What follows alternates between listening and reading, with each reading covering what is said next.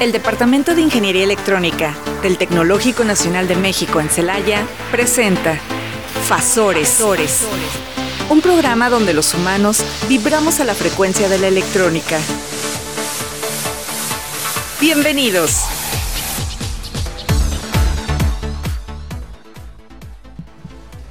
Hola, muy buenas tardes, estimados Radio Escuchas. Estamos aquí en su programa Fasores, regresando de dos semanas de vacaciones que, bueno, pareciera que estamos descansaditos y todo, pero parece que siempre nos falta una, una semana, dos semanas. Aquí tenemos a uno de nuestros alumnos de electrónica. Él nos puede decir que este, cuánto tiempo le faltó de vacaciones, ¿verdad? Claudia, Arturo. Hola Fanny, muy buenas tardes a todos. Un gusto estar nuevamente con ustedes. Y efectivamente, Fanny, nunca estamos este, contentos, ¿no? Si son dos semanas, nos faltó una más. Si son tres, nos faltó una más. Si es el mes, nos faltó una más. Pero pues como por allí dicen que este vacacionar significa cambiar de actividad, pues definitivamente el no venir tan solo al trabajo y no dar clases, pues ya ya vacacionamos, ya ¿no? vacacionamos. Arturo. Así es, Claudia y Fanny, buenas tardes tengan todos ustedes. Y aquí reintegrándonos a actividades después de dos semanitas de, de un buen descanso haciendo adobes, decía mi abuelo. sí, pues descanse, sí. Y bueno, pues ya estamos aquí con todas las ganas y, y sobre todo ya con la esperanza de que en menos de un mes estamos otra vez de vacaciones. Increíble, ¿verdad? O sea, e, es terrible que regresamos, empezamos nuevamente a ver en qué nos quedamos, cómo vamos, y resulta que ya se está acabando el semestre, regresamos a la recta final nada más. Así, es. efectivamente, o sea, bueno, pero en fin, aquí estamos nuevamente para este iniciar, pues reiniciar, retomar la recta final. Sí. Horriblemente, ¿no? Decirlo de esa manera. Mm. Ok, y bueno, en esta tarde, bueno, mediodía más bien, Claudia. Y caluroso mediodía. Muy caluroso. Muy ¿eh? caluroso. Fíjate que, que, tengo parientes viviendo en Oaxaca, en Valle Nacional, Oaxaca. Ay, me mandaron un video. Está lloviendo tan delicioso. Ay, qué envidia. Qué, envidia. De hecho, estaba programado, ¿no? El día de hoy para toda la parte sur del país, fuertes lluvias. Así es. Sí, este, ojalá que por aquí en la tarde-noche vuelva a llover como la semana pasada por ahí. Sí, efectivamente. Que refrescó bastante rico. Ah, sí, estuvo delicioso, ¿eh? Está muy bien. Pues yo no sé, este sí, pues sí, a ustedes les debió tocar, pero yo recuerdo que inclusive había hace mucho tiempo una canción que hablaba de los aguaceros de mayo y se supone que en mayo es cuando debe venir la temporada fuerte de lluvias, ¿no? Así es. Pues ya ahorita ni se sabe. Exacto. La verdad, ya ves, el año pasado decían que iba a ser un año de sequía y llovió como muchos años no había llovido. Ahora, yo ya tenía mucho tiempo que no veía llover en, en abril en Semana Santa. Sí, en Semana Santa sobre todo. Sí, sí, de hecho el sábado santo normalmente llovía. Sí, está, pues bueno, ya ahí tenemos el cambio climático, ¿no? Así es. Gracias a todos nosotros. Así es, así, es. hay que hacer conciencia. Bueno, y vamos a comenzar con nuestra sección, Claudia. ¿Qué hay de nuevo? Híjole, pues fíjate que hay un montón de cosas bien interesantes, pero de lo que les quiero platicar hoy es, eh, tiene que ver con la computación, la inteligencia y la inteligencia artificial. Todos hemos escuchado y hemos vivido en carne propia los grandes avances que ha habido tanto en, computadora, en computadoras como en inteligencia artificial, lo hemos platicado aquí, ¿no? Inclusive últimamente se ha hecho uso de la mecánica cuántica en, las, en la nueva generación, digámoslo así, de computadoras, ¿no? Se habla de computadoras cuánticas, que ya no utilizan dispositivos electrónicos como tales, sino quantums, que son pues una nueva forma de comunicarse con las computadoras.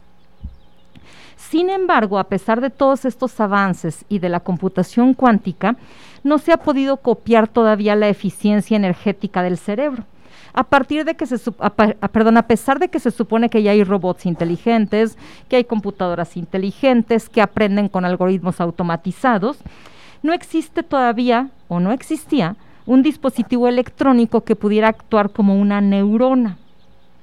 Y aquí quiero, quiero hacer un, un, paréntesis y quiero recordarles algo. Seguramente muchos de nuestros radioescuchas recordarán que hace un poco más de 10 años, la primera vez que el doctor Rashid nos visitó aquí en el tecnológico, en su plática nos habló de un cuarto elemento pasivo. para todos los electrónicos y todos los que han estudiado electricidad básica, sabemos que hay tres elementos pasivos, tres elementos eléctricos pasivos, la resistencia, el capacitor y el inductor. En esa ocasión el doctor Rashid nos hablaba de un cuarto elemento pasivo que acababa de patentarse. Y este dispositivo, este elemento se llamaba memristor. Eh, es algo bien interesante que el doctor Rashid nos habló de él hace más de 10 años, que, que es cuando se patentó y cuando se empezó a construir. Sin embargo, el principio básico y físico de funcionamiento de este dispositivo fue publicado por primera vez en una revista de la IEEE en 1971, hace más de 50 años. Y hablaban del principio básico de funcionamiento, pero que no existía la tecnología para construir este dispositivo. ¿Por qué este dispositivo se dice que es el cuarto elemento pasivo? Pues porque combina las características o el funcionamiento de las resistencias y los capacitores con la ventaja que además puede recordar la corriente que ha circulado a través de él hasta antes de desenergizarse. Cabe destacar que este, este dispositivo funciona principalmente con corriente directa. Sin embargo, tiene también una característica muy particular. Su comportamiento no nada más es este conductor o aislador. Puede cambiar de conductor a aislador o viceversa dependiendo de la temperatura a la que esté trabajando. Y no la temperatura ambiente, sino la ah. temperatura del dispositivo. Esto es muy interesante porque es un dispositivo de dos terminales y es pasivo porque no depende de su polarización para funcionar. Simplemente se le hace circular corriente directa y tiene siete capas. Entre, esas capas los elementos que contiene son titanio, platino, silicio y wolframio. Pero su capa principal o su capa crucial es una que contiene, contiene óxido de niobio, que es un elemento que normalmente no se usaba. El silicio sí, el platino también, inclusive el wolframio, pero el niobio no. Entonces esta capa de óxido de niobio se calienta lentamente una vez que empieza a circular corriente a través de ella o a través del dispositivo. Y una vez que se empieza a calentar, empieza a cambiar de aislador a conductor. Y entonces en ese, en ese transcurso del tiempo, mientras empieza a alcanzar, digamos que su temperatura máxima, funciona como un capacitor, almacena energía. Y una vez que alcanzó su temperatura máxima o su carga máxima, entonces empieza nuevamente a funcionar como una resistencia. Entonces es la característica de este memristor y además guarda en su memoria física, es, realmente ese funcionamiento de corriente. Entonces, esta forma de, esta manera de trabajar la corriente en estas etapas es similar a la corriente de la sinapsis. ¿Qué es la sinapsis? Pues es el impulso nervioso a través del cual se comunican las neuronas la conductividad eléctrica de las neuronas también cambia dependiendo de la carga eléctrica pasada que tuvo la neurona. Entonces, por eso dije al principio que no existía anteriormente un dispositivo electrónico que fuera similar. Ahora ya existe porque ya lo construyeron. Y una de las empresas que está involucrada en la construcción de este dispositivo es Hewlett Packard. Entonces otra vez va a empezar a agarrar fuerza porque tienen un grupo muy grande de investigadores trabajando en esto. Famoso HP. HP. exactamente. Entonces, este, pues bueno, en teoría entonces los memristores pueden actuar como neuronas artificiales, porque son capaces tanto de hacer cálculos muy grandes como de almacenar datos. Entonces, pues les, les, decía que hay una, una gran cantidad de, de, personas investigando en este, en este sentido. Inclusive hay un grupo de investigadores austriacos e, e italianos que están desarrollando nuevos tipos de memristores. Eh, estos investigadores dicen que si se construyen eh, computadoras neuromórficas, son las que son similares en su funcionamiento a, cómo funciona nuestro cerebro, que si estas computadoras las, las construyen utilizando memristores, estas computadoras podrían ejecutar redes neuronales, es decir, sistemas de aprendizaje que imitan el proceso del cerebro. Entonces, realmente ya toda esta investigación se está moviendo hacia emular el cerebro realmente. tanto en su comportamiento eléctrico como en la forma de aprender. Aquí también quisiera meter otro, otro concepto o recordar otro concepto que son las computadoras cuánticas. Hay, hay, un, este, hay un investigador austriaco que se apellida, así se pronuncia, españolo. El, nombre se escribe diferente, pero se pronuncia españolo. ¿no? Eh, este señor dice que las computadoras cuánticas están basadas en, en el funcionamiento del universo, que, es un, que el universo funciona como un lugar difuso en su nivel inclusive más pequeño. Porque, por ejemplo, los átomos pueden existir en estados de flujo superpuestos. Eso significa que pueden localizarse en dos o más lugares al mismo tiempo o girar en direcciones opuestas al mismo tiempo. Entonces él dice que por sí solo el universo ya es difuso. Entonces esto de la lógica difusa en las computadoras podría ser muy, eh, muy cercano a cómo funcionamos, ¿no? Este, dice además que las computadoras cuánticas, debido a, que están eh, construidas con quantums, pueden estar en estados de superposición, es decir, pueden tener ceros y unos al mismo tiempo. Y mientras más cuantos haya, más posibles estados puede tener la, la computadora, ¿no? Entonces, pues ellos basados en este argumento dicen, ¿por qué no hacemos entonces un memory store cuántico? El memory store ya de por sí tiene memoria, pero además podemos meterle las características cuánticas para para tratar de mejorar el funcionamiento o la capacidad de una computadora.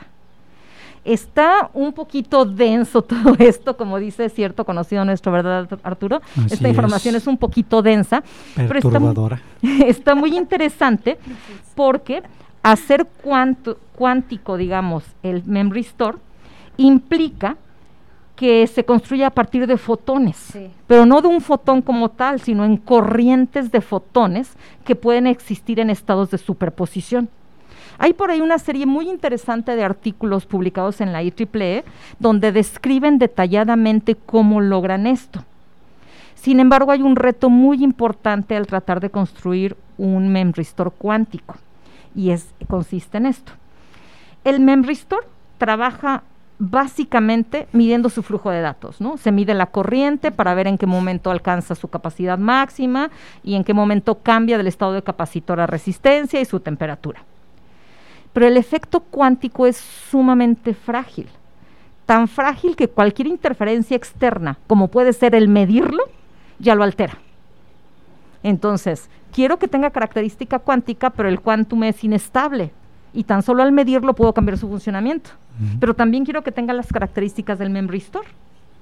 Entonces, pues ahí estaba el principal reto. Obviamente, en las publicaciones, estos investigadores no dicen cómo lo resolvieron. Simplemente demuestran que lograron hacer un memory store suficientemente fuerte como para lograr el efecto de memoria, pero a la vez suficientemente sensible para preservar el comportamiento cuántico y ya están haciendo pruebas, ya construyeron memory stores cuánticos.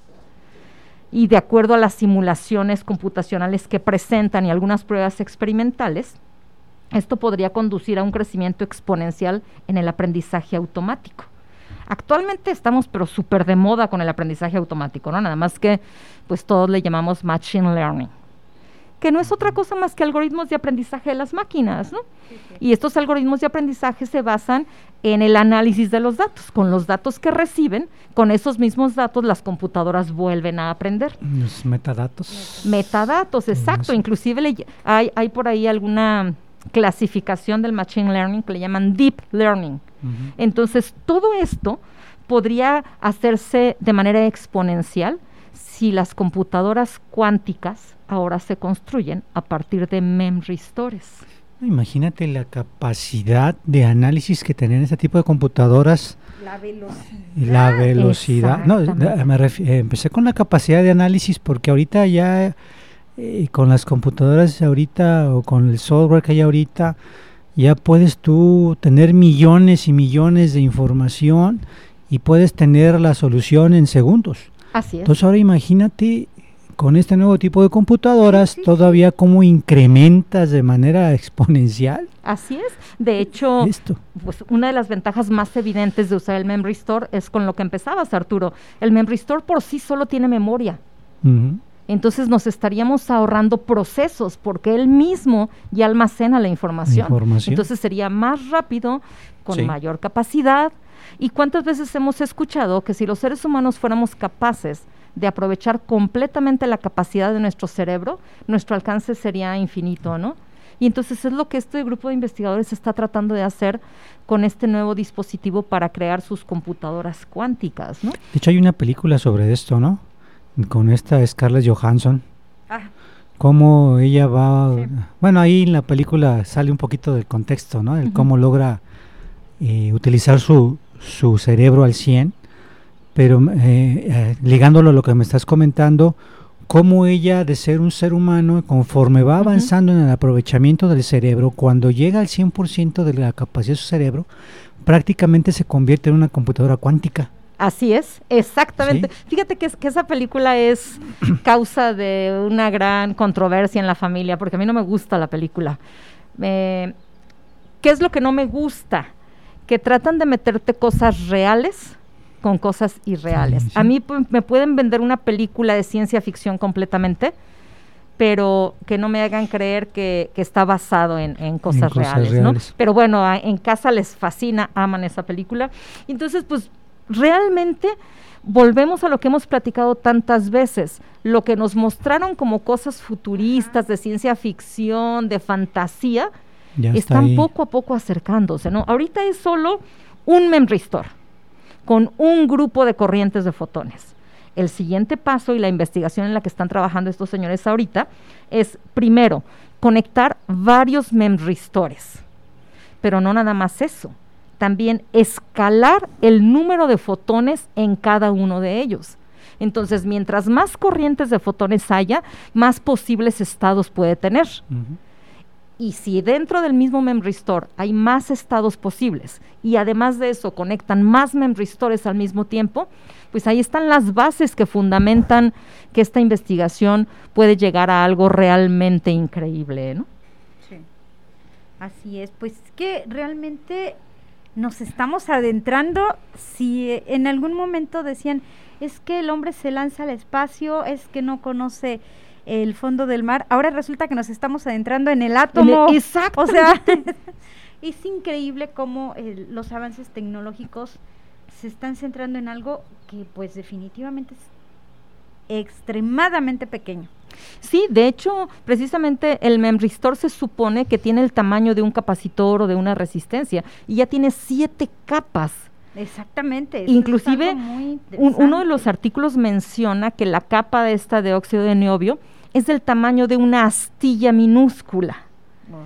Y ese es, esa es la capa en la que está fundamentado la base principal del funcionamiento de este dispositivo, ¿no? Entonces, pues definitivamente si no tuviésemos actualmente la tecnología de medición y de construcción a nivel micrométrico, pues esto no se podría llevar. ¿Entiendes por qué en 1971 aparece un artículo con todos los fundamentos? De hecho, este por allí eh, quien quien quiera revisarlo es en el artículo de circuito es en la revista de circuitos y sistemas Transactions on, Circuits and Systems de la IEEE 1971. Este artículo lo publicaron cuando yo estaba naciendo.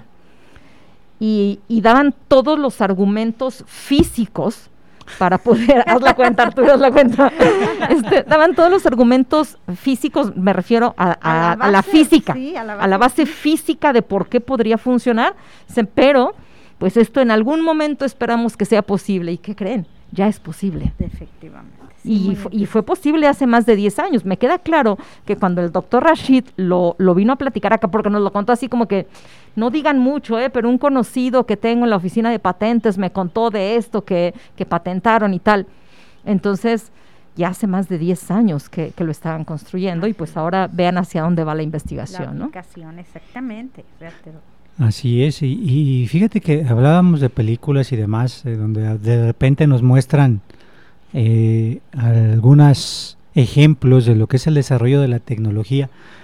Y de, bueno, de alguna manera yo siempre he dicho que cuando en alguna película sale algún dispositivo algún adelanto tecnológico, no lo sacan simplemente por ser todavía ciencia ficción, sino que ya hay una base que viene detrás. No sé si te acuerdas de esta película de, de robots, por poner un ejemplo, que peleaban en lugar de seres humanos en el oh, box, gigantes de acero, creo. Sí, sí, sí, buenísimo. No sé si recuerdas que ahí los teléfonos que sacan, las computadoras, ya son transparentes. Sí.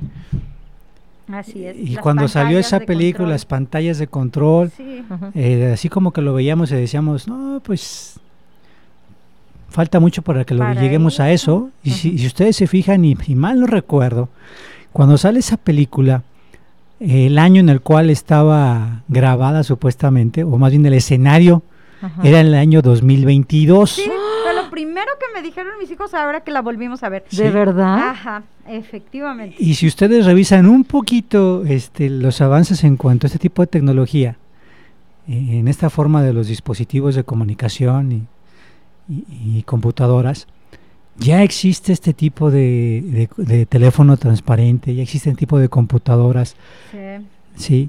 de pantallas, de monitores, de refrigeradores táctiles, todos, sí. Y, de ahí es donde eh, voy basando, ¿no? Que a veces muestran pequeños destellos de lo que se está trabajando, ¿sí? Pues la verdad yo de lo que más me acuerdo de esa película es de Hugh Jackman. Sí, sí me imaginé. Está muy buena la, película. la película. sí, sí, muy buena. la recomendamos. Sí. no, sí, la amiga de Hugh Jackman. ok, pues muy interesante, Claudia, realmente este estamos este ya ya la computadora, la velocidad, o sea, estamos mm, pues muy adelantados a cuando, bueno, eh, mis alumnos ni siquiera las conocieron, a lo mejor algunos egresados las vieron por ahí cuando las estaban dando de baja. Nuestras Cromenco. Ah, claro. Sí, que, que nosotros nos burlábamos y decíamos que para entrar al centro de cómputo te daban tu cincel y, tu martillo para poder tener las tarjetas. Para poder no, y si supieras la capacidad que tenían eran 64K. Así es. O sea, era una cosa de muerte, o sea, no, no, no.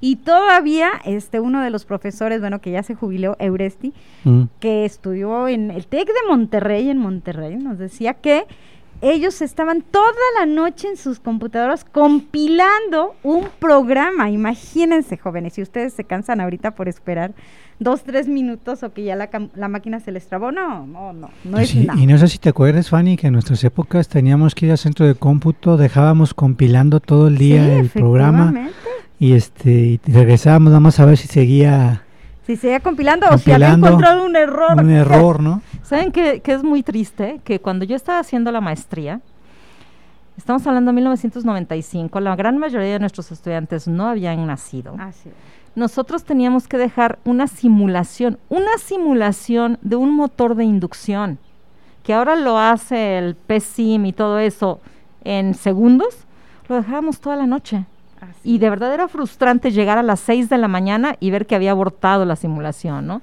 ¿Y de cuánto, de cuándo estamos hablando? No estamos hablando de hace cientos de años, estamos hablando de hace 25 años, ¿no? Bueno, pues vamos a seguir aquí quejándonos de, de nuestros problemas cuando estudiamos y mientras vamos a un corte y regresamos. No te desfases. Vibra a nuestra frecuencia. Estás escuchando Fasores. En un momento regresamos.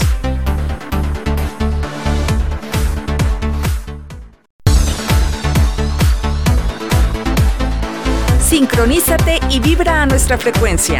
Estás escuchando Fasores. Regresamos con más energía. Buenas tardes, estimados Radio Escuchas. Estamos aquí retomando en Radio Tecnológico de Celaya en el 89.9 de FM, XHITC. Claudia, muchas gracias. Realmente muy interesante estas computadoras basadas en memristores. Los memristores, ¿verdad? A mí me, me, llamó mucho la atención cuando empecé a ver estas publicaciones, sobre todo porque recordé esa palabrita, memristor. Y realmente cuando lo platicó el doctor Rashid decíamos, ah, pues sí, que qué curiosito, ¿no? Pero ahora viendo las publicaciones que hay al respecto, de verdad que, que si se meten a darle una revisadita, yo les aseguro que si meten, se meten en la IEEE y ponen Memrestore, les van a salir por lo menos dos decenas de artículos al respecto y bastante interesante, ¿no? Pues sí, muy interesante. Y pues vamos a continuar con nuestra sección, la ciencia para peques. Arturo, ¿qué tenemos para el día de hoy? Pues mira, ahora tenemos para todos nuestros amiguitos el cómo se alimentan las plantas. ¿sí? Para que... Pues, atrapan moscas. Exactamente, se coman lo que les aventamos ahí, los cascarones eh, de huevo, el café que nos tomamos y que queda en la cafetera y vaciamos el grano ahí. ¿Cómo se alimentan estas plantas? ¿Cómo se alimentan? Pues piensas en su boquita, ¿no? De hecho, yo decía las moscas. de hecho, fíjate que dices tú las moscas, eh, dentro de la clasificación de las plantas están las carnívoras y, y, las carnívoras se alimentan de estos pequeños insectos como son moscas, mosquitos, sí, algunos gusanitos, por ahí estas plantas lo, lo hacen de esa manera, ¿no? Pero aquí lo interesante, eh, amiguillos, es que hay que reconocer que las plantas son órganos vivientes. sí, esto es lo más importante. O sea, de repente he ido por ahí caminando y, veo cómo los pequeñitos empiezan a jalar las ramas, o las hojitas de las plantas como si fuera un juguete. Sí, sí, y no, hay que recordar que, que sienten, las plantas sienten el maltrato que les estamos dando, muchachitos. Entonces es importante que respetemos, sabemos respetar a estos organismos vivientes que tienen una función principal en nuestro, en nuestro mundo. Aparte de brindarnos algunas de ellas los alimentos, pues todas estas plantas generan el oxígeno que estamos respirando, ¿no? De ahí la importancia de respetarlas.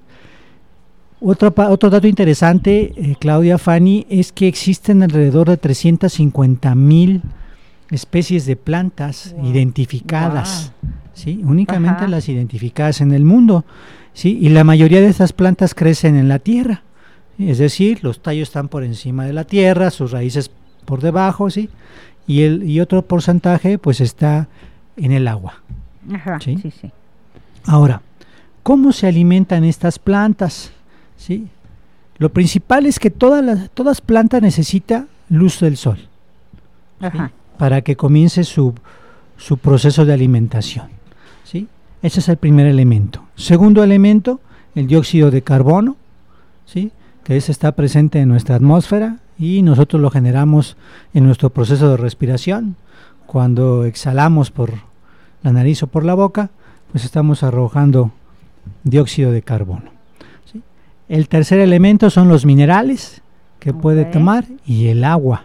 ¿sí?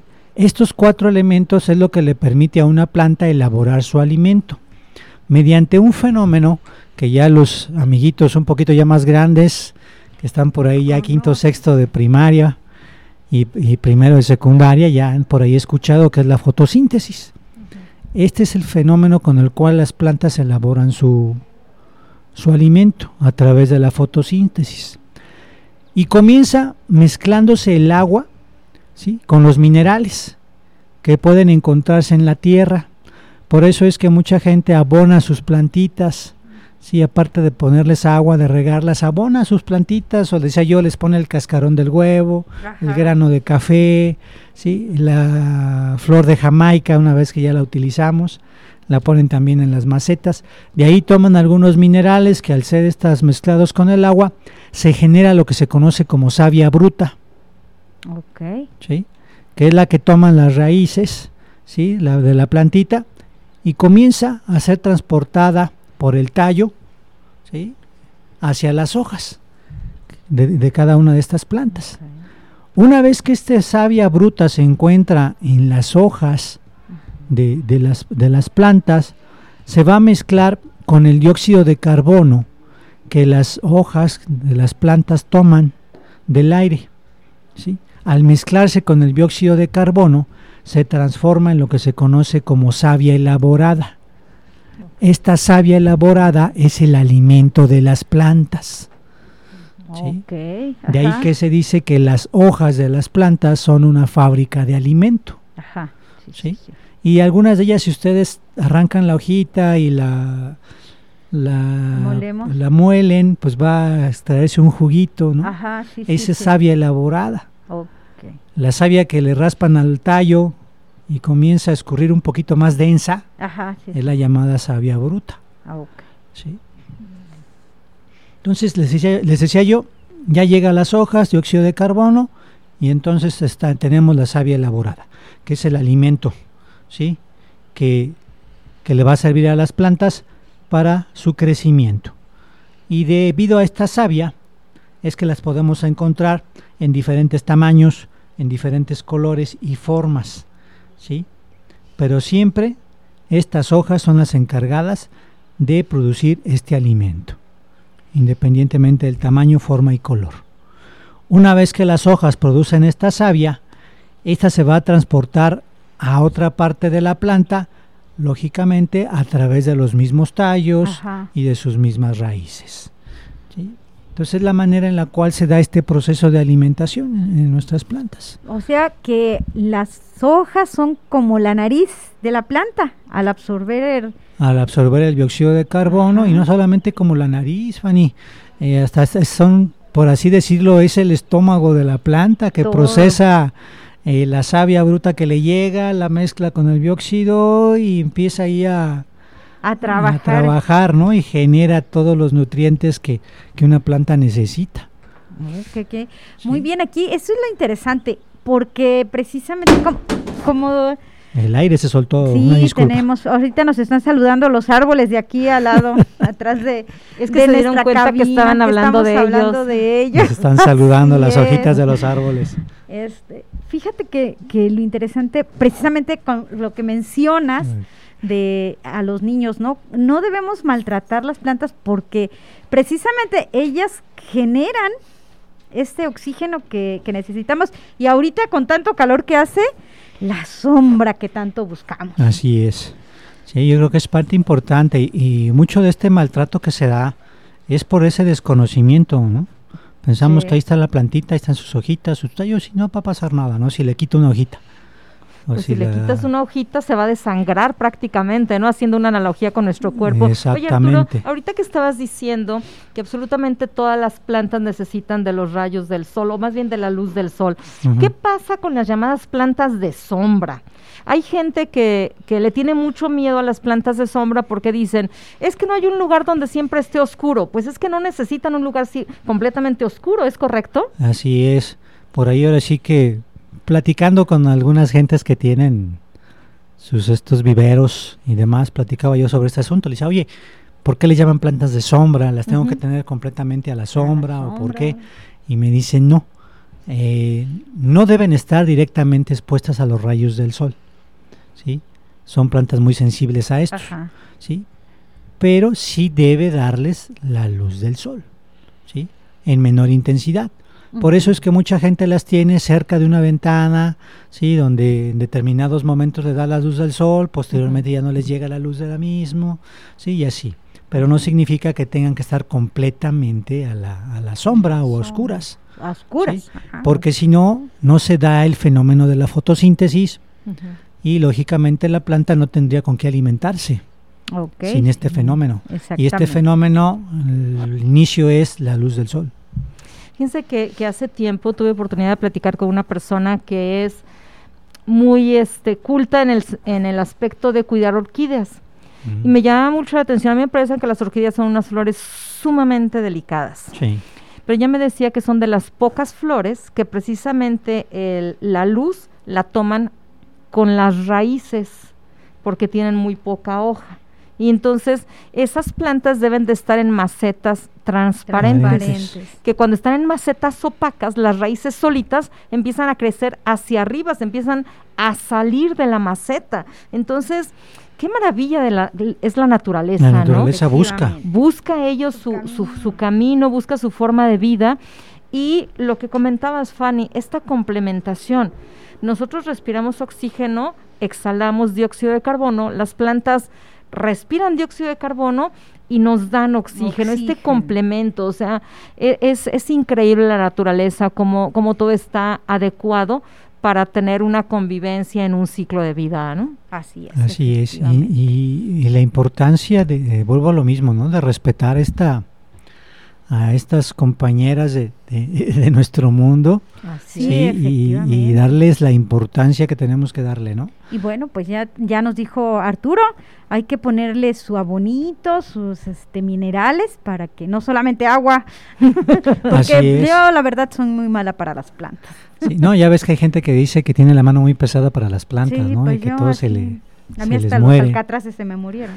Eh, de hecho, mi hermana dice que ella hasta los cactus se le secan.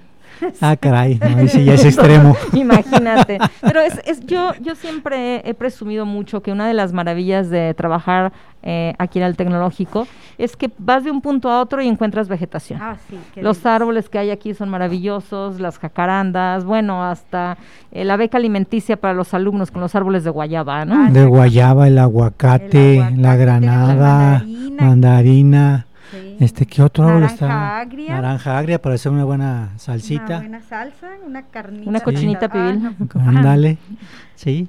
Y bueno, ya nada más como un dato curioso, por ahí la planta de mayor crecimiento que se tiene registrado, pues es el bambú, ¿sí? Y se tiene un registro de que en un solo día una planta de bambú creció un metro. ¡Ah, caray! No, ¿Sí? pues, sí le dieron crecilac.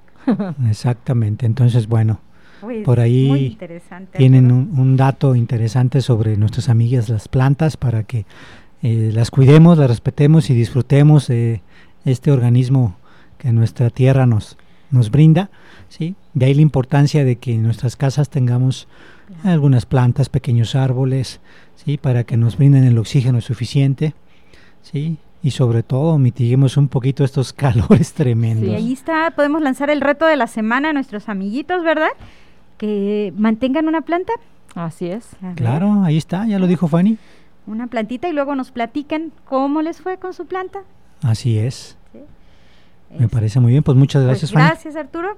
Y bueno, para cerrar ya nuestro programa en unos minutos, pues yo les voy a platicar acerca de la fiesta que acaba de pasar el tecnológico los 64 años. Ya estamos por entrar, por ir por nuestra credencial del incendio del Tecnológico de Celaya. 64 años que cumplimos el pasado 14 de abril. Estábamos de vacaciones, pero precisamente pues por eso hasta ahora estamos haciendo mención de esto.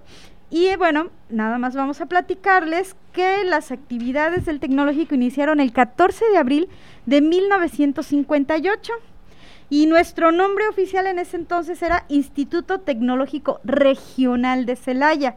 Si alguien se da una vuelta aquí por enfrente de Avenida Tecnológico, en la barda perimetral, Cerca del puente peatonal. Cerca del puente peatonal. Ahí está el nombre, el nombre original de nuestra institución. O, como muchos identifican, sobre todo la gente de aquellos tiempos, en aquellos tiempos, vale la redundancia, esa era la entrada principal al Tecno sobre Avenida Tecnológico. por ahí entraban. Y ese camino llevaba una placita que está ahí cerca y que se le conocía como la Plaza del Muerto. Así es. Sí, en dedicatoria a un pues director, el director de aquí del les platicaremos, la, investigamos la, leyenda de la Plaza del Muerto y ya lo después se las platicamos, ¿sí? Y bueno, eh, también ahí están los salones, los famosos dieces. ¿Y saben por qué son muy famosos aparte? Pues porque allí llegaban todos los de primer, año, de primer semestre.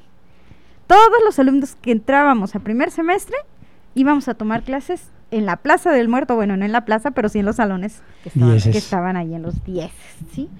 Fíjense que nosotros somos el séptimo, o, bueno, en ese tiempo, el séptimo instituto. Por delante de nosotros estaban, están los institutos de Durango, Chihuahua, Saltillo, Ciudad Madero, Orizaba y Veracruz.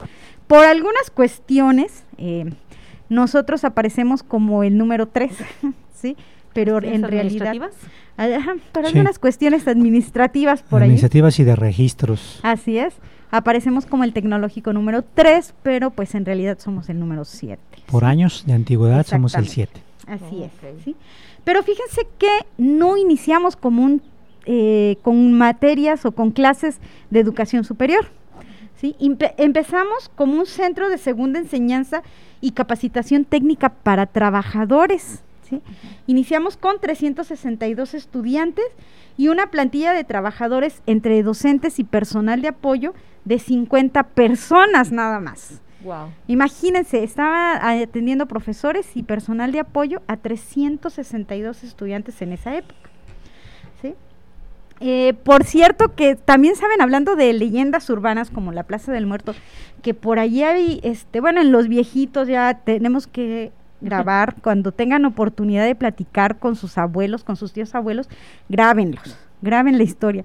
Porque una leyenda urbana, por allí me platicaban a mí, que se fueron al centro, al jardín principal, a, este, a reclutar chicos porque nadie quería venirse a estudiar al tecnológico porque estaba lejísimos del centro.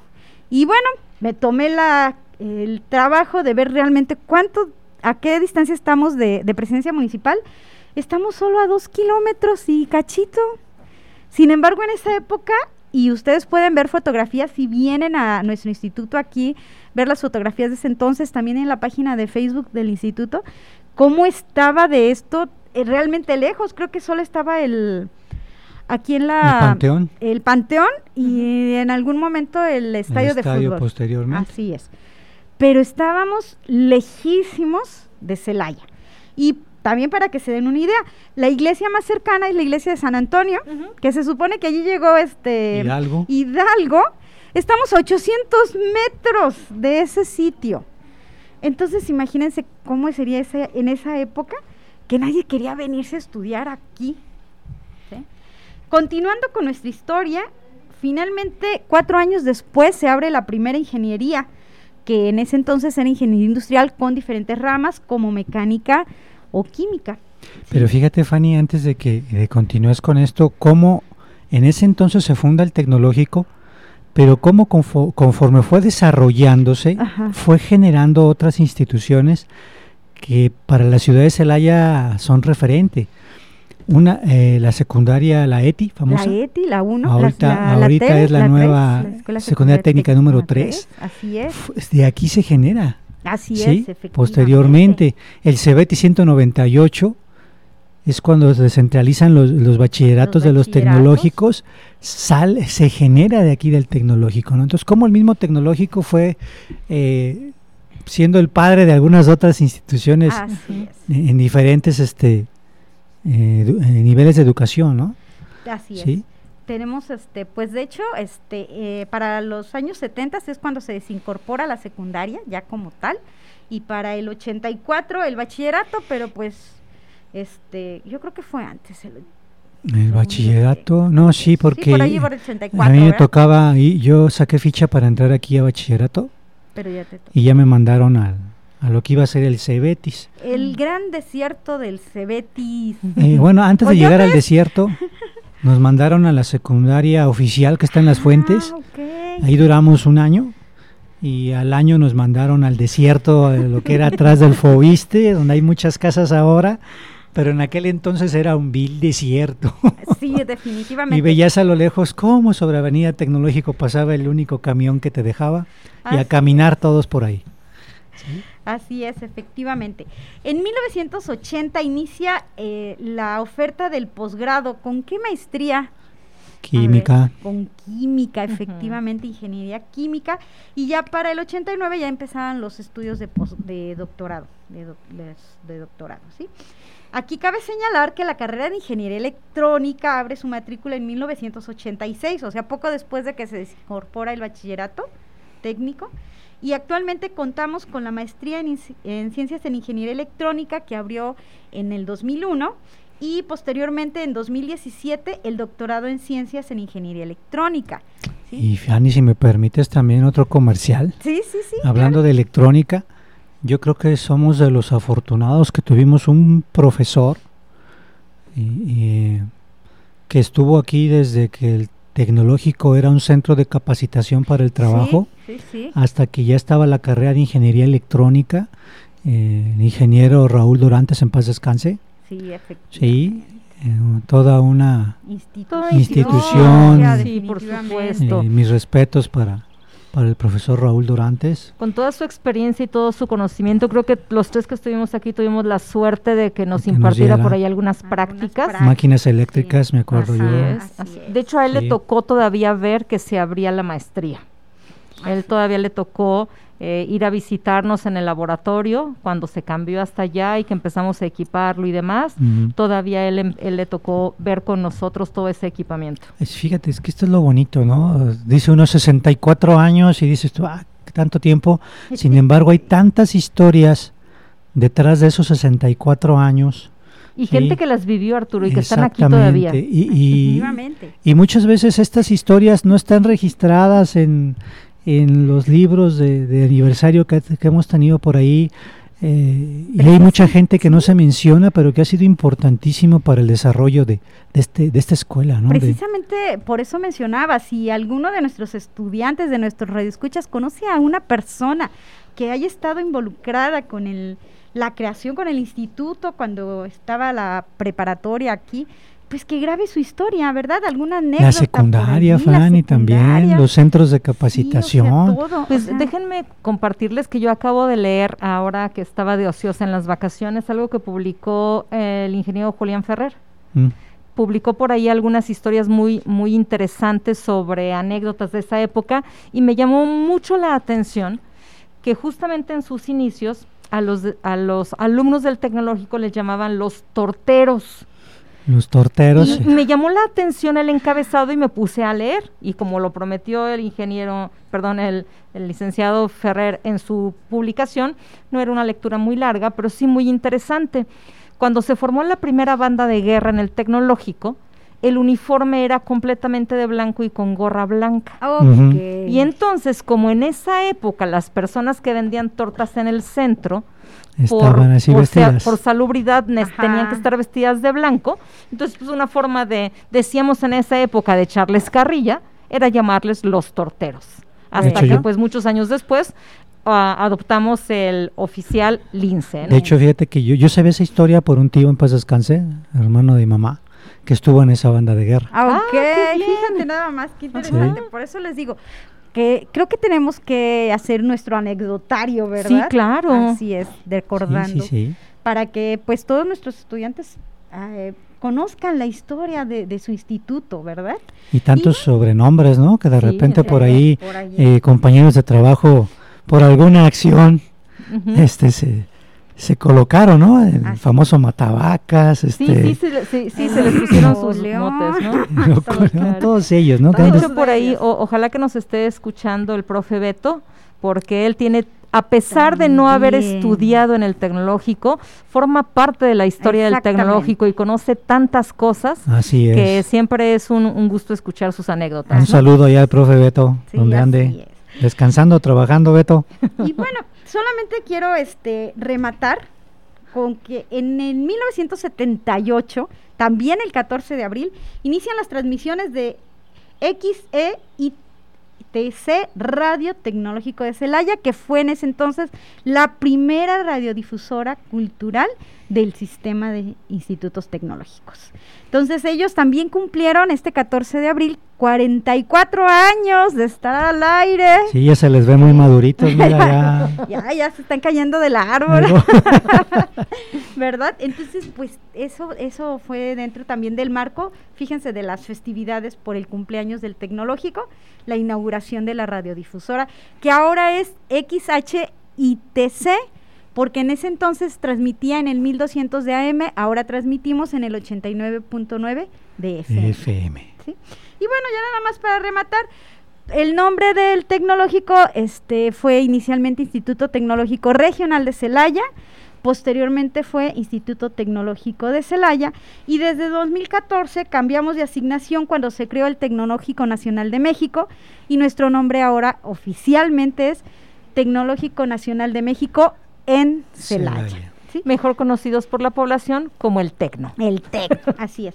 Pero, Vamos al Tec. Pero todos seguimos siendo orgullosamente linces. ok, y bueno, con esto nos despedimos. Eh, saludamos a todos nuestros radioescuchas por allí, fieles. Claro que sí, a Mireya allá en el departamento de electrónica, a Chavita en el laboratorio, allá en calidad, otro Chavita, Lore, Araceli. Araceli.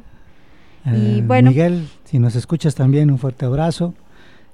Y bueno, nada más agradecerle a, a Roxana Yamane en cabina, Sí, su, su apoyo, a Fer, aquí al coordinador de la radio, que está por ahorita ocupado ahí en su oficina. Así es. Y ya se nos desapareció nuestro nuevo este servicio social, creo que ya se fue. También, muchas gracias.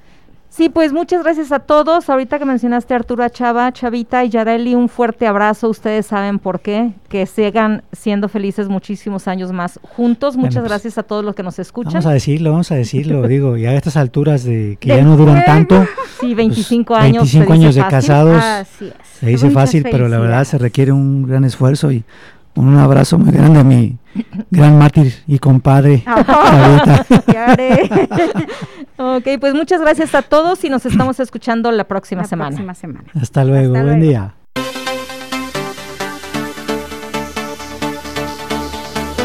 Se amortigua la señal. Te esperamos la próxima semana en una emisión más de Pasores. Vibra a nuestra frecuencia. Una producción orgullosamente lince del Tecnológico Nacional de México en Celaya.